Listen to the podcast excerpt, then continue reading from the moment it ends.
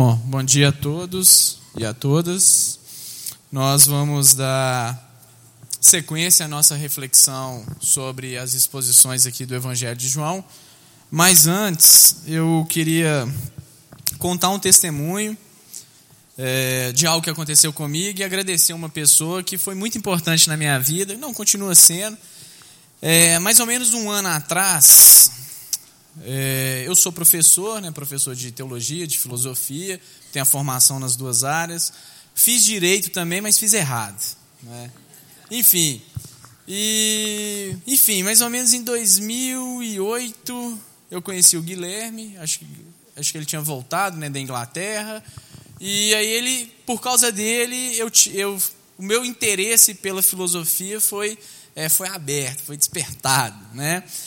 Enfim, aí no ano passado eu entrei no doutorado na teologia, mas pela crise financeira do país, as bolsas de estudo tinham sido cortadas, e nesse ano eu consegui entrar no doutorado na filosofia, graças a Deus, porque assim, eu passei com a nota muito boa, tive a melhor nota do projeto de pesquisa na área de, de, de, filosofia, né? eu estudo um autor, e eu queria honrar o Guilherme, porque foi por causa dele, Deus usou a vida dele, para como usa né, para despertar a vida de, de várias pessoas nessa área, que é uma área no Brasil onde que nós temos poucos cristãos, é, protestantes e evangélicos, né?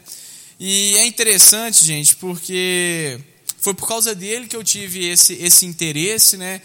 E eu acho que é uma questão de, de de humanidade, de hombridade. Né? Minha mãe sempre me ensinou a ser homem, independente de qualquer circunstância. Então a gente tem que reconhecer as pessoas que, num determinado momento da sua vida, é, abençoaram muito a sua vida. E ele foi um cara que me abençoou muito. Ele me prestou os livros para montar o projeto. Né? E graças a Deus foi tudo aprovado. E para gente que é professor, que sonha com uma carreira universitária, é esse é o caminho, é, é ler livro, ler livro, publicar, ler livro, publicar, e Deus abrir as portas para você entrar em algum local aí. Tá? Então, obrigado, cara, obrigado pela sua vida, e Deus continue abençoando você, toda a sua família e essa igreja aqui. Tá? É, e agora é sinistro, porque eu inventei um, um projeto de pesquisa sobre a linguagem religiosa na filosofia, mas enfim, depois eu conto em outras, em outras oportunidades. Bom, gente, é, então a gente vai dar sequência, nós vamos ler aqui o Evangelho de João, o capítulo 6, a partir do verso 16. Né? O título hoje da nossa reflexão é Jesus andando sobre as águas. Tá? É um texto muito conhecido da narrativa evangélica, é um texto aonde é, nós temos uma mensagem muito profunda a respeito da pessoa de Jesus Cristo. Então, antes de nós é, lermos, realizarmos a leitura desse texto aqui, eu queria orar, né, pedir para que o Espírito Santo nos capacite a compreender a verdade de Deus revelada por meio da Sua palavra. Deus, nós te damos graça porque nós estamos aqui, a comunidade, o teu povo, é, reunidos em nome do teu Filho Jesus Cristo, Pai. Nós te pedimos que nesse momento o Senhor possa ministrar aos nossos corações a verdade da tua palavra, Senhor. Ensina-nos a compreendermos a centralidade de Jesus Cristo em todas as áreas da nossa vida, Pai. Essa é a nossa oração, em nome de Jesus. Então, meus queridos, nós estamos fazendo essa série de exposição da narrativa do Evangelho de João. O Evangelho de João é um evangelho bastante peculiar? Ele é diferente dos outros evangelhos, nós estamos repetidamente falando isso aqui. Né? Cada, cada pessoa que vem expor aqui a mensagem do Evangelho de João traz e relembra essa peculiaridade do Evangelho de João. Né? Os outros evangelhos eles são descritos numa linguagem mais teológica, como evangelhos sinóticos, porque eles procuram construir e dissertar sobre os eventos de forma ordenada da vida de Jesus, eles procuram fazer uma sinopse né, sobre aquilo que Jesus realizou no seu ministério terreno. O Evangelho de João ele já não tem essa peculiaridade. João já não quer né, construir todo um, um, um arcabouço histórico para depois falar sobre a missão de Jesus. João já parte de um pressuposto fundamental que está em todos os capítulos da narrativa joanina. E não só da narrativa joanina, especificamente do Evangelho, mas nas cartas de João também, esse ponto teológico que é o, que é a condição sine qua non para nós entendermos a mensagem do Evangelho de João está muito presente. Qual é esse ponto? Que Jesus é Deus e que ele se encarnou. E que por meio dele, né, a salvação que Deus tem para a humanidade, ela é anunciada. Então João já parte desse pressuposto. E a partir disso, ele constrói toda a sua narrativa. É só nós fazermos uma comparação de forma muito clara né, com, os, com o capítulo 1 do Evangelho de João né, para o capítulo 1 de Lucas, Marcos e Mateus. Nós vamos ver que é totalmente diferente. Por exemplo, em Mateus você tem a questão da genealogia. O autor desse evangelho ele procura ligar né, Jesus à figura de Abraão. Por quê? Porque ele está escrevendo o evangelho de Mateus para que judeus possam vir a ouvir a mensagem de Jesus e a compreender que Jesus era o Messias que o Antigo Testamento anunciava. Então, em toda a narrativa do Evangelho de Mateus, nós temos uma estrutura que lembra da mensagem, por exemplo, do Antigo Testamento. Né? São cinco grandes discursos no Evangelho de Mateus. Isso relembra o Pentateuco. Jesus ele está sendo descrito como mestre de sabedoria, como o novo Moisés, né? que está no monte ensinando. Olha o sermão do monte. Olha Moisés no monte entregando a lei.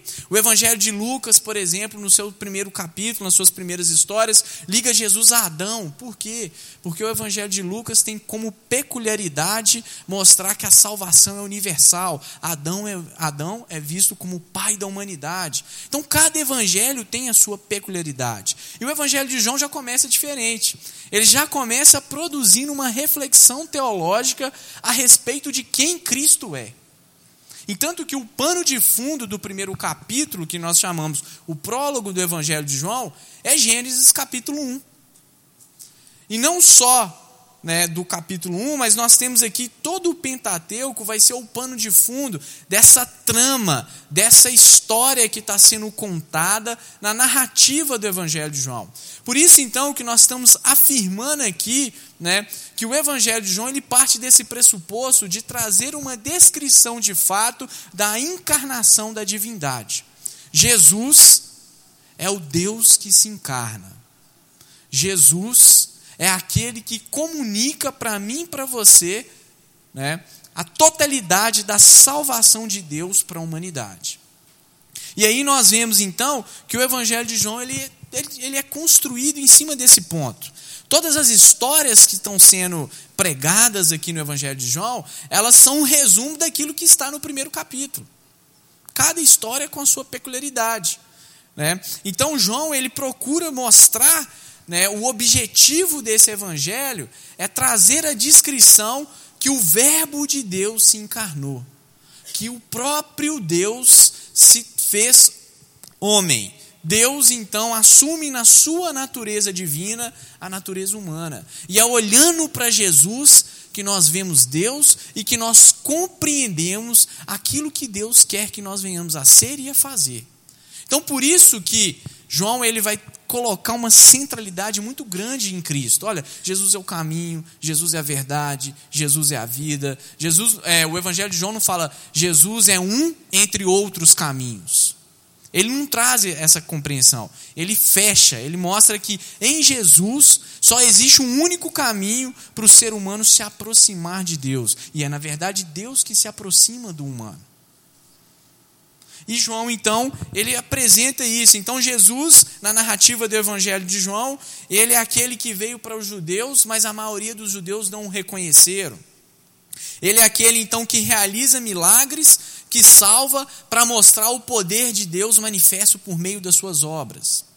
E aí nós vamos ver essa história tão bonita, né, uma história aonde Jesus ele anda sobre as águas, que no primeiro momento, numa primeira leitura que nós vamos realizar desse texto, a gente pode achar assim, não, mas que legal, mas tem uma questão muito clara que o Evangelho quer trazer. O Evangelho quer demonstrar que em Jesus, ou por meio de Jesus, nós, nós percebemos até mesmo o poder de Deus sobre a natureza. Em Jesus, nós percebemos a monstruosidade da beleza, do poder e do amor de Deus sendo manifesto nos seus atos, nos seus gestos e nos seus ensinos. Então vamos abrir aqui as nossas Bíblias, no capítulo 6 do Evangelho de João, a partir do verso 16. Vamos ler aqui até o verso 21 e conversarmos um pouco aqui sobre esses pequenos versículos aqui, mas que em termos de conteúdo e aplicabilidade para a nossa vida, tem muitas coisas. Então diz assim a palavra do Senhor. Ao desembarcar o dia, os seus discípulos desceram para o mar e, tomando um barco, passaram para o outro lado, rumo a Carfanaum. Já se fazia escuro e Jesus ainda não viera ter com eles. E o mar começava a empolar-se, agitando por vento rijo que soprava. Tendo navegado os 20, eh, 25, 30 estádios, eis que viram Jesus andando por sobre o mar aproximando-se do barco e ficaram possuídos de temor. Mas Jesus lhes disse: Sou eu, não temais. Então eles de bom grado receberam e logo o barco chegou ao seu destino. O ponto central que essa mensagem né, quer trazer para a nossa compreensão é que Jesus é o Deus encarnado que tem poder sobre todas as coisas. A primeira coisa, então, que nós percebemos aqui é a manifestação grandiosa do poder de Deus em Jesus. Essa história, então, é uma história que está no meio. Né? É, se nós lermos aqui a história anterior, o Ainder pregou sobre isso. Jesus, ele estava, ele tinha acabado de realizar um grande sinal. Jesus, ele tinha acabado de fazer o que? O sinal da multiplicação dos pães e dos peixes. E isso lembra uma história do Antigo Testamento, a história do maná. Né? E agora Jesus ele está aqui, né, em transição para depois João falar que Jesus é o próprio pão que desce do céu, que alimenta a nossa fome, né, existencial de Deus. E essa história então ela começa falando que, né, se nós lermos essa história, ela vai estar presente em Mateus e Marcos. A história começa falando que Jesus ele sobe para um monte para orar. Aqui em João nós não temos isso. É, mas como Marcos é o primeiro evangelho do Novo Testamento a ser escrito, então é uma fonte muito importante de contexto histórico para nós tentarmos entender como de fato foi desenrolando a, é, a narrativa né, que apresenta esses ensinos de Jesus. E aí, nos, nos evangelhos então sinóticos, Jesus, nessa história, né, é apresentado como aquele que vai para o monte para orar. Muito provavelmente Jesus ele se retira porque ele estava começando a sofrer as perseguições. E na medida que Jesus vai anunciando o reino de Deus e vai realizando os atos sobrenaturais até ele chegar em Jerusalém, a oposição ao seu ministério vai crescendo também. Então Jesus ele se retira e os discípulos fazem essa travessia, né? E os discípulos eles estavam indo em direção a Cafarnaum, né? Que era mais ou menos ali de onde que eles estavam até Cafarnaum daria uns oito quilômetros.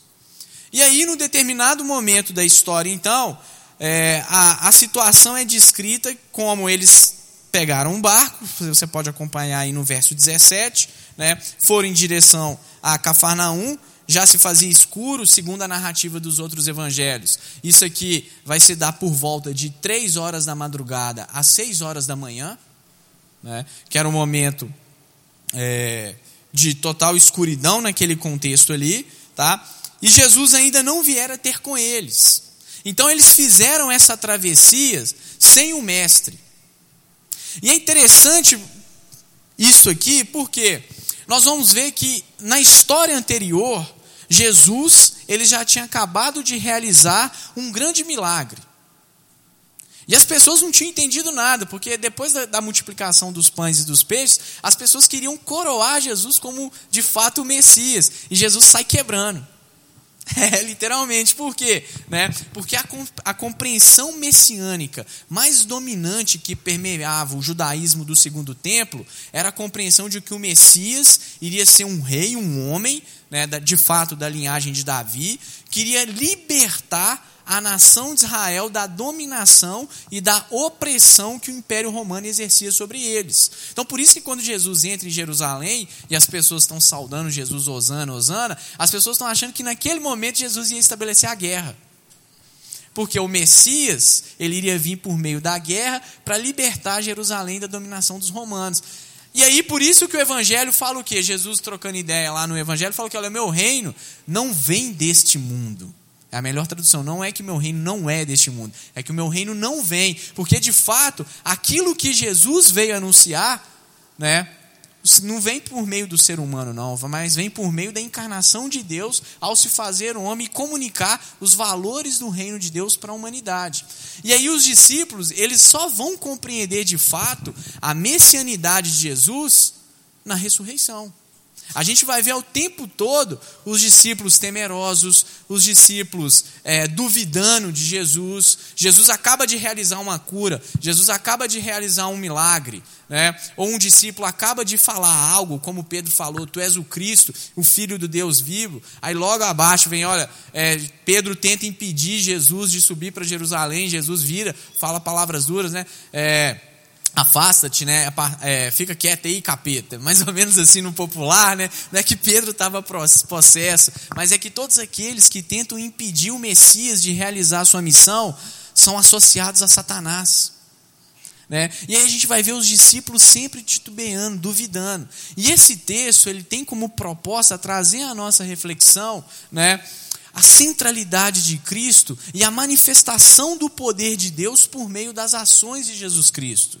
E aí a história mostra que esses discípulos, eles fizeram essa viagem, né? Eles andaram aqui, segundo o texto, está aí no verso no verso 19, né, eles navegaram em torno de uns 25 a 30 estádios, isso dá em torno de 4 a 5 quilômetros, né, e naquele determinado momento, aquele, na verdade é um lago, né, muito grande, ele começou a ficar agitado, porque esse lago, ele é situado mais ou menos a 180 metros abaixo do mar.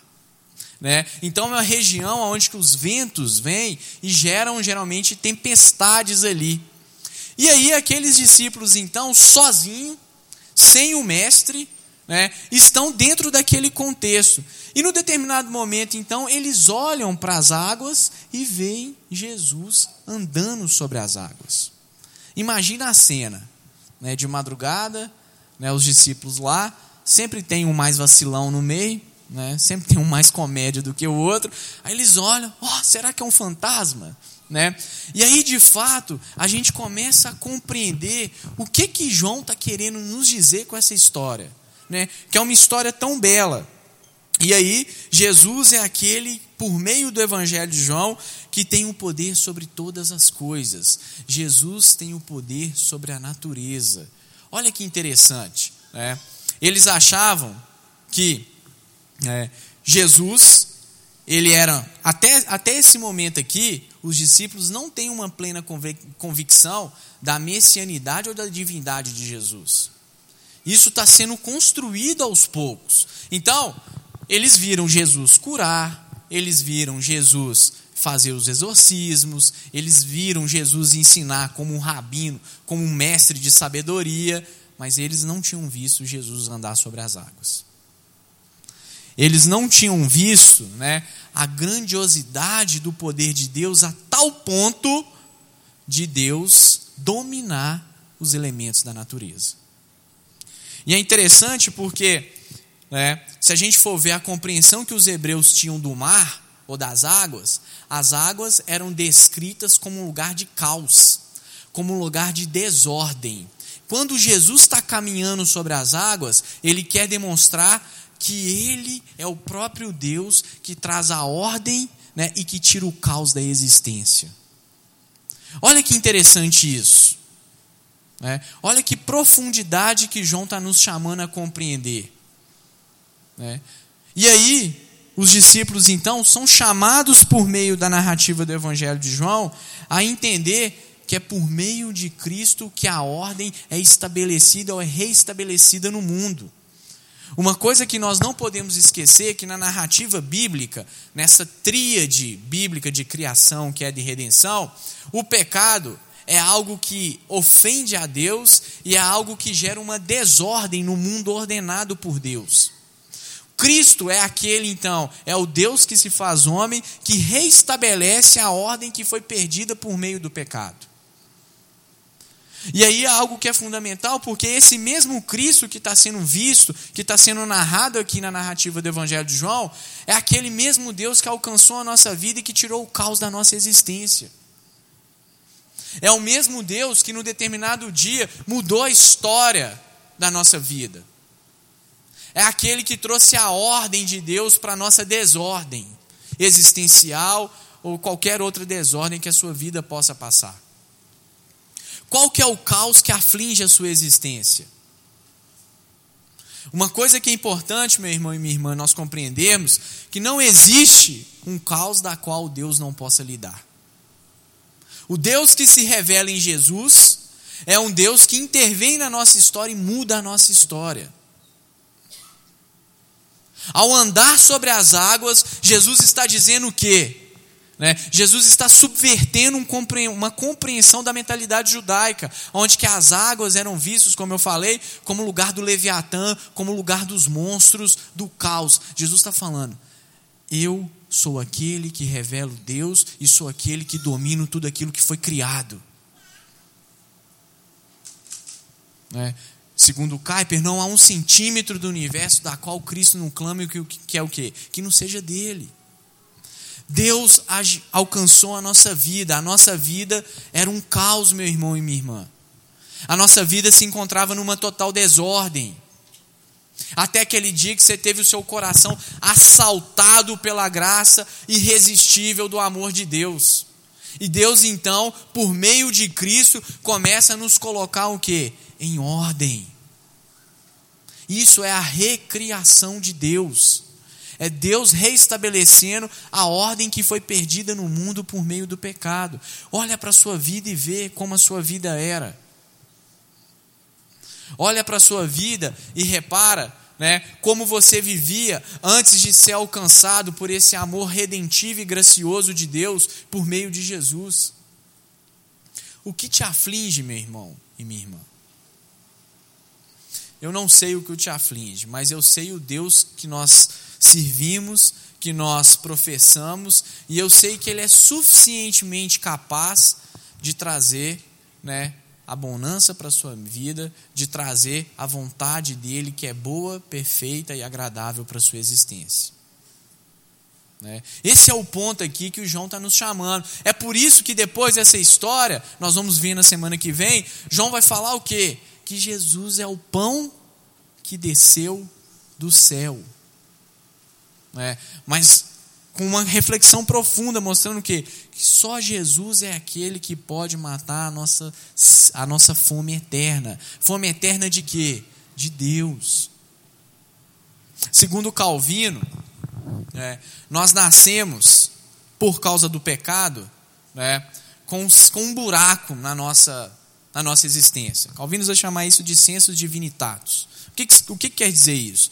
Como o ser humano é um ser né, que, na sua própria constituição, é criado com uma finalidade, com uma teleologia, com um propósito. Qual que é a finalidade, o propósito por meio do qual os seres humanos são criados? Glorificar a Deus. Como o pecado ele traz um problema aí, né, ele gera uma falha né, no próprio ser humano.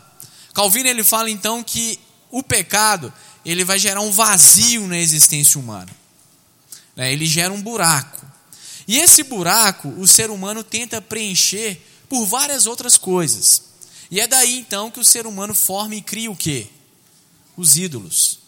Né? Só que de fato o ser humano ele nunca vai conseguir preencher de forma plena esse vazio que é gerado na sua própria, no seu próprio ser, na sua própria natureza, que foi gerado por meio do pecado. ele só consegue preencher isso inclinando a sua vida e entregando a sua vida para o Cristo.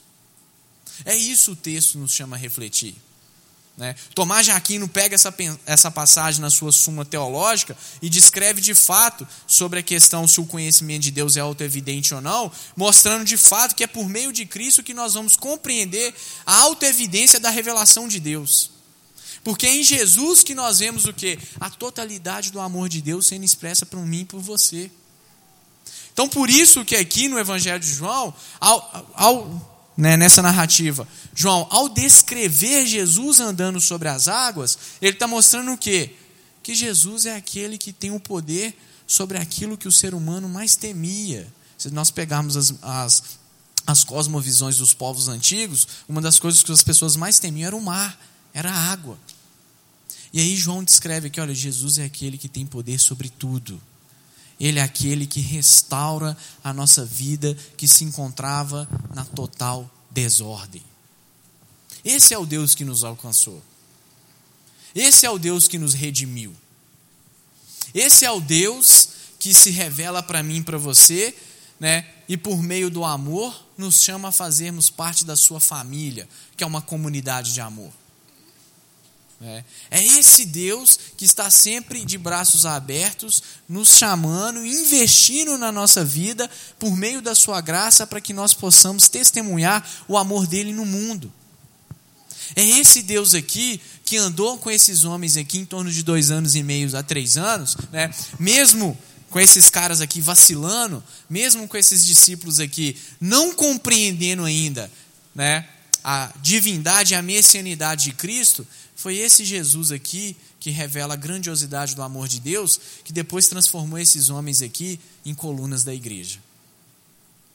É esse o Deus que se revela na face do Cristo. Jesus está indo em direção na sua vida, está colocando a sua vida em ordem.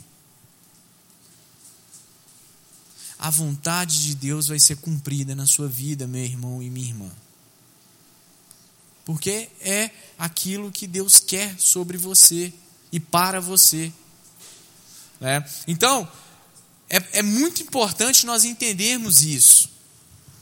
Né? É muito importante nós compreendermos, nesses pequenos versos aqui, a riqueza teológica que o autor desse evangelho nos chama a pensar. Jesus andou em nossa direção, alcançou o nosso coração, mudou a nossa sorte e deu um sentido para a nossa vida. Sem Ele, nós não teríamos vida. Né? Sem Ele, como no Evangelho de, se eu não estou enganado, de Mateus ou Marcos relata, que Pedro vai afundar e depois Pedro né? Pedro vai andar e depois Pedro começa a afundar. Né? Jesus chama Pedro, Pedro, vem aqui, anda aqui, né? sobre as águas. Pedro vai bem, mas depois ele ele vai afundando. A nossa vida é assim. Por isso que os nossos olhos têm que, têm que estar fitados e fixos no autor e consumador da nossa fé, que é Jesus Cristo.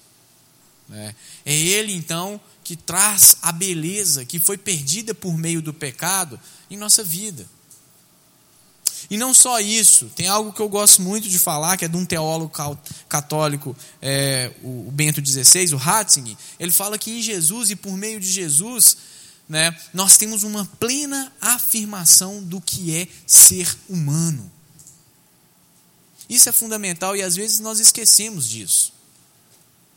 É. Ao olharmos para Jesus, nós temos o um modelo de humanidade que Deus nos chama a seguir que Deus nos chama a ter.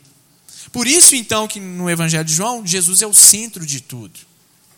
E não só no Evangelho de João, na linguagem paulina também, há uma centralidade de Cristo. Entenda isso. Não existe calmas maior na sua vida do qual Deus não possa tirar. Não existe sofrimento maior na sua existência da qual Deus não possa te livrar. Né? Esse é o Deus que vem até nós. Esse é o Deus que se revela para mim e para você. Né? Deus se fez homem. O ser humano tem a tendência de querer ser Deus, mas Deus quis ser homem. Olha para Jesus. E aí nós começamos a compreender toda a dinâmica desse amor monstruoso de Deus por meio de Jesus. Por isso que Jesus é um paradoxo. Né? E aí um, um filósofo atual, Slavoj Zizek, vai escrever um livro então chamado A Monstruosidade de Cristo. É um ateu. Né? Por quê? Porque de fato a gente olha para os ensinos de Jesus, para tudo aquilo que Jesus faz, para a forma como Jesus está lidando com o ser humano, é diferente mesmo. Né? Há uma subversão no, né, da forma como Jesus ensina o reino de Deus, nos valores humanos que são pautados na queda, no pecado. Jesus a todo tempo está subvertendo a nossa noção sobre quem é Deus. Ele de fato que nos mostra o próprio Deus, porque Ele é o Deus encarnado. Por que, que Jesus, ao longo do seu ministério, ele entra muito em embate com os fariseus e com os saduceus? Né? Principalmente com os fariseus, que eram aqueles que achavam que tinha a centralidade da revelação de Deus, que tinham todo. Existiam sete tipos de fariseus, tá? Achavam que tinham todo o conhecimento de Deus, né? Jesus, ao tempo todo, está batendo neles. Porque Jesus está mostrando para eles que a compreensão que eles tinham de Deus estava errada. Porque se eles tivessem a compreensão correta de Deus, eles tinham reconhecido né, que Deus se revela por meio do Filho. E aí Deus então está subvertendo toda aquela compreensão por meio de Jesus que o judaísmo do primeiro, do segundo, do primeiro século tinha. Por isso, então, que o evangelho ele ganha nesse sentido um tom de contracultura. Né? Contracultura no sentido de que Deus ele subverte os valores humanos. Ele mostra a lógica do reino. Né? Aonde que o último é o primeiro, aonde que a mulher é incluída.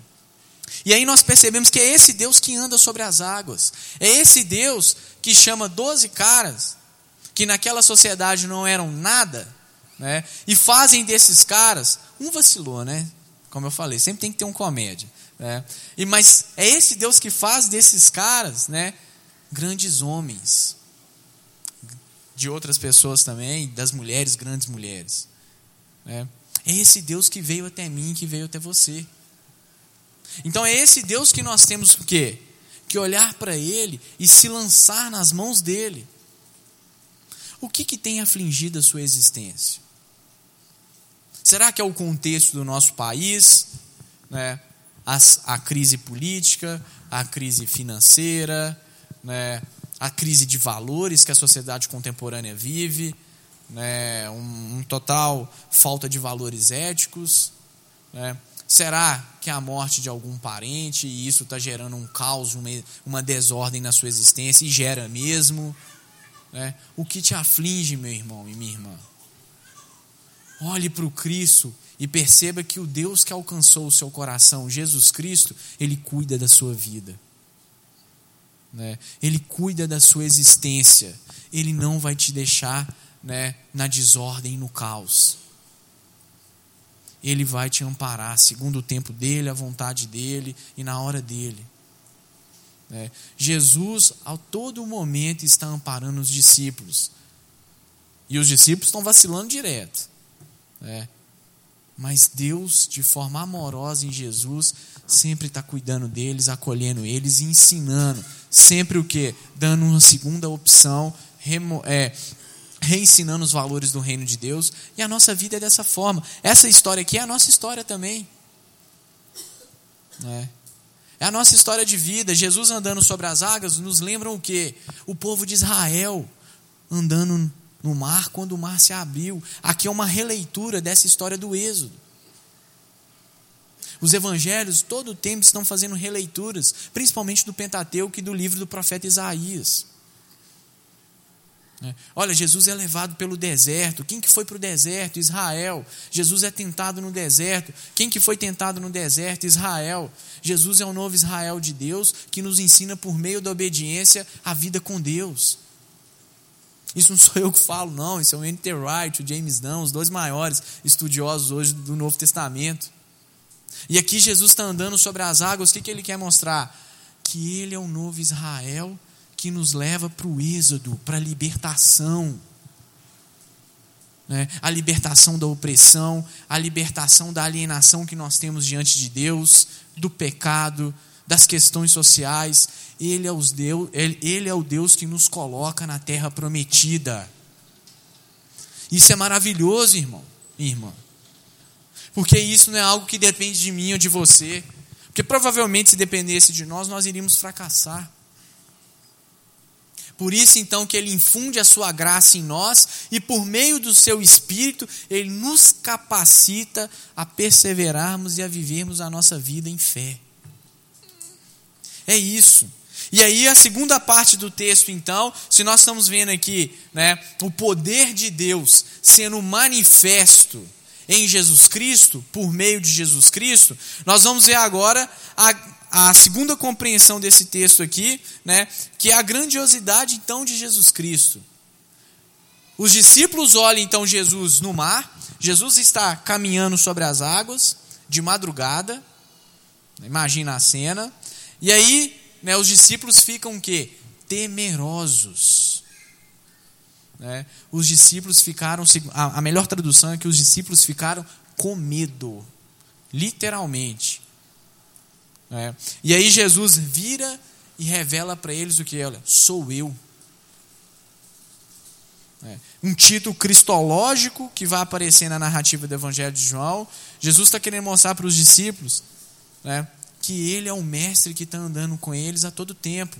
E é interessante que essa segunda parte dessa pequena história nos traz a compreensão, então, que na vida com Deus, no nosso relacionamento com Deus, nós temos que confiar em Deus. A todo tempo nós vamos ver o que? Os discípulos temerosos. A desconfiança fazendo parte né, da, da vida ali dos discípulos nesse momento que eles estão andando de dois anos e meio a três anos com Cristo. Né? E o ápice dessa, dessa dessa desconfiança que os discípulos tão, vão ter em relação ao Messias é quando o Messias é preso, torturado e morto, onde que todos então né, ficam totalmente desesperançosos. Só que na nossa vida com Deus, a nossa vida é pautada pela confiança. A fé vai ser vista, né, o sinônimo da fé, como confiança. E aí nós devemos olhar para o Cristo então e não temer, mas entregar toda a nossa vida confiando né, que o que Ele tem para nós é o melhor. Nós devemos nos lançar nas mãos de Deus e falar: Senhor, eis-nos aqui, usa-nos da melhor forma que o Senhor quer nos usar. Né? Jesus aqui, ele está trabalhando também com a fé dos discípulos. Se na história anterior nós vimos um ato pedagógico de Deus em lidar com a fé dos discípulos, nós estamos vendo isso aqui de novo e ao longo de todo o Evangelho de João. Jesus ele está trabalhando com os discípulos para a missão que os discípulos vão ter depois. Né? Qual que é a missão? Por exemplo, a missão de Pedro foi encarar o martírio. Segundo a tradição católica, né, Pedro é crucificado de cabeça para baixo em Roma. Paulo é esquartejado. Então Deus, de uma forma catequética e pedagógica, está trabalhando e peneirando a fé dos discípulos para de fato eles entenderem que o Cristo é o próprio Deus e é o Messias que revela né, a salvação de Deus para a humanidade. Agora, no nosso relacionamento com Deus e no relacionamento que Deus também chamou os discípulos a terem com Ele, a fé é um elemento fundamental. A desconfiança, ela traz a incerteza. A fé traz a esperança de nós acreditarmos que Deus está cuidando da nossa existência e o que, o que Ele tem para mim e para você é o melhor, por mais que nós não possamos ver. E isso é um ponto importante, porque depois Jesus, então, seguindo aqui a leitura do texto, né? No verso 19 fala assim: olha, tendo navegado uns, confere aí na sua Bíblia, tendo navegado uns 25 a 30 estádios, eis que viram Jesus andando por sobre o mar. Aproximando-se do barco, ficaram possuídos de temor, né? ficaram com medo. Mas Jesus lhe disse: Sou eu, não tem mais. É. Quando Jesus está falando que não tem mais, Jesus está querendo dizer, essa é a ideia aqui do grego, é confiais. Acreditem. Né? Confiem que de fato eu sou aquele que digo que sou.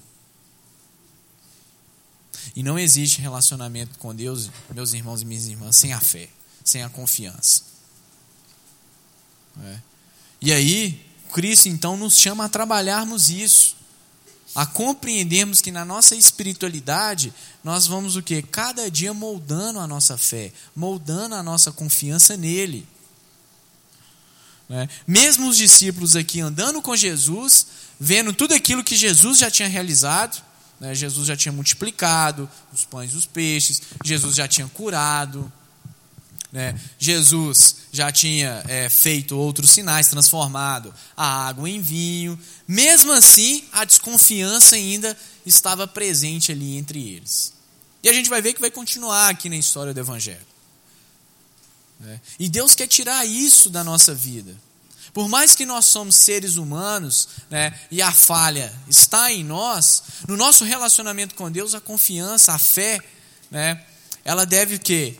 Ela deve nos levar à compreensão de fato que Deus é aquele que cuida da nossa existência, que Deus é aquele que traz o maná diário para a nossa vida.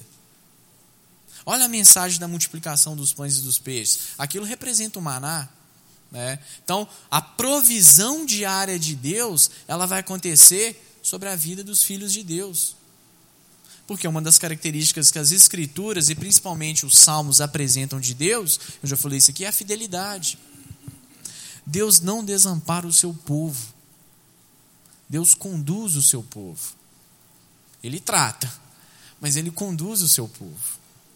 E aí então nós vemos aqui Jesus, né, falando para eles: olha, não temais. Então eles de bom grado o receberam e logo o barco chegou ao seu destino. E é interessante a gente ver que aqui também em Jesus, Deus não se revela de forma perversa, né? Eles duvidaram, aí Deus podia ir lá ter dado um tiro na cabeça de cada um, né? Ah, que cara burro, tá duvidando que eu sou Deus? Então toma, pá! Deus não faz isso. Nós vemos o quê? É um amor misericordioso de Deus aqui. Né? Jesus não os repreendeu depois aqui. Jesus foi em direção a eles. Né? E aí eles seguiram para outra para aquela cidade né, com o Messias, com o Mestre. E é interessante que isso aqui é o que vai estar presente na mensagem dos profetas do século VIII antes de Cristo, Isaías, Amós, Miqueias. Toda mensagem profética, meu irmão e minha irmã, ela tem como proposta né, não trazer a destruição, mas trazer o arrependimento. É, é, a, os profetas tinham como ponto é, básico do seu discurso trazer a nação de Israel a um novo relacionamento com Deus. Não que Deus, é, por meio da mensagem profética, não pudesse trazer o juízo, né? mas sempre tinha um fundo de esperança. Olha, mas se vocês se arrependerem, eu sou justo e longânimo para reconduzir vocês né, para a história de amor que eu tenho para vocês. E Jesus ele encarna todo esse profetismo no seu discurso. E aqui a gente vê o cuidado de Deus para com os discípulos. Né? Porque nós temos certos relatos né, mitológicos de divindades, de povos que viviam em torno de Israel, que se o ser humano ele vacilasse alguma coisa, ele era morto. E nós não vemos isso no discurso de Jesus. Nós vemos no discurso de Jesus um Deus totalmente amoroso e gracioso, que mesmo vendo e corrigindo os nossos erros, continua nos amando e continua investindo nas nossas vidas. E aí, a única coisa que Jesus virou para os discípulos e falou: olha, não temas, confie em mim. E isso vai estar presente em toda a estrutura. Então, é necessário nós confiarmos em Jesus. É necessário nós acreditarmos e lançarmos toda a nossa vida em Jesus. Por mais sinistra que possa ser o momento da sua vida, né, por mais obscuro que possa ser a sua existência hoje, confie em Deus, irmãos. Né? Creia de fato que é esse Deus que você está se lançando, é esse Deus aqui que andou sobre as águas. Creia de fato que é esse Deus né, que mudou a história, né, que cuida da sua vida. É isso que a Bíblia nos chama a perceber. Né? Quando nós pegamos lá o capítulo de Hebreus que fala dos heróis da fé ou da fé, nós vemos a fé como confiança. Pessoas que não viram a promessa, que não viram o Messias, morreram sem ver, né? e mesmo assim confiaram acreditaram. E mesmo assim, né, perseveraram naquilo que Deus os chamou a fazer. Essa é a nossa proposta nesse mundo. Né? É perseverarmos naquilo que Deus nos chama a fazer por meio da fé, do amor e da esperança. É isso que o Evangelho nos chama, a repintarmos o mundo. É mostrarmos a beleza para o mundo, para o mundo, para o sistema, por meio do amor de Deus. É. E o ponto básico, então, para nós construirmos uma vida saudável com Deus é o arrependimento e a fé. Porque as duas coisas andam juntos. E Jesus está trabalhando isso com os discípulos né, ao longo de toda a história. Né. Por isso que a própria revelação que Jesus está fazendo da sua messianidade, da sua divindade para os discípulos, ela é progressiva. Até chegar o momento que Jesus, que nós vamos ver e vamos pregar isso aqui, chega em Jerusalém que ele torna tudo claro. Deus é suficientemente Deus para se revelar para aqueles que o buscam e suficientemente Deus para se esconder daqueles que não o buscam. É, é esse o nosso Deus. É esse Deus que nós temos que confiar e acreditar. Ele sabe do seu momento, ele sabe da sua história, ele sabe das suas lutas, né? e ele não vai te deixar na desordem, ele não vai te deixar no caos. Confie, tenha fé nele. Né?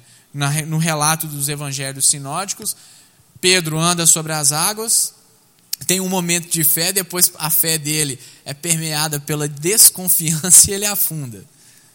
Né? mas nós somos chamados a ter os nossos olhos fixos no Cristo. É como um corredor que está lá na largada, mas o cara está vindo lá a chegada. Né? Pensa na Olimpíada lá, na prova de 100 metros. O cara está ali na largada, mas o, o, os olhos dele né, estão fixos na chegada. A nossa, na nossa vida cristã deve ser assim também. Nós estamos aqui, no meio da corrida, né, vivendo a nossa vida, debaixo do senhorio de Jesus Cristo, debaixo da graça redentiva de Cristo, mas os olhos, os nossos olhos devem estar fixos no céu. Devem estar fixos no reino de Deus ou no próprio Cristo, né? no autor e consumador da nossa fé. Então que essa história fale ao seu coração, porque uma coisa que é importante, uma coisa que a gente sempre fala aqui, é que nós somos chamados a lermos as histórias bíblicas como se fosse a nossa própria história de vida. É. Porque esse mesmo Deus que anda sobre as águas é o Deus que nos libertou do pecado, da escravidão, do caos, da desordem, nos libertou de nós mesmos e nos deu vida. E segundo o Evangelho de João, a vida que ele nos deu é a vida em abundância. É, é esse Deus que nos alcançou. É esse Deus por meio do qual a Bíblia nos chama a entregarmos o nosso coração. É. Vamos orar então e pedir para que, de fato, o Espírito ministre nos nossos corações essa verdade, que a nossa fé possa ser renovada, né? que o amor de Deus cada vez mais possa ser infundido sobre a nossa vida, que a esperança esteja sempre presente no nosso coração né? e que nós possamos confiar que Jesus Cristo exerce o controle sobre tudo e tem o poder sobre todas as coisas. Senhor, nós abrimos o nosso coração ao Senhor, te pedimos o perdão dos nossos pecados. Pai, nós reconhecemos que às vezes nós não temos fé suficiente, que nós titubeamos, que nós deixamos o cal e a desordem prevalecer Pai, mas nós te pedimos, Senhor, renove a nossa fé, Pai. Nós te pedimos que o Senhor ministre nos nossos corações a compreensão de que o Senhor venceu todas as coisas, de que o Senhor é aquele que cuida da nossa vida, de que o Senhor é aquele que andou sobre as águas, de que o Senhor é aquele que nos alcançou e nos redimiu e nos transformou, Senhor. Renove o nosso amor, renove a nossa esperança, Senhor. Deus, que em nome de Jesus, que Cristo possa exercer a centralidade sobre a nossa vida e sobre a nossa igreja, Senhor. Nós te pedimos, Senhor, guarda-nos, que nós possamos confiar no Senhor. Essa é a nossa oração, em nome de Jesus Cristo, Pai. Amém.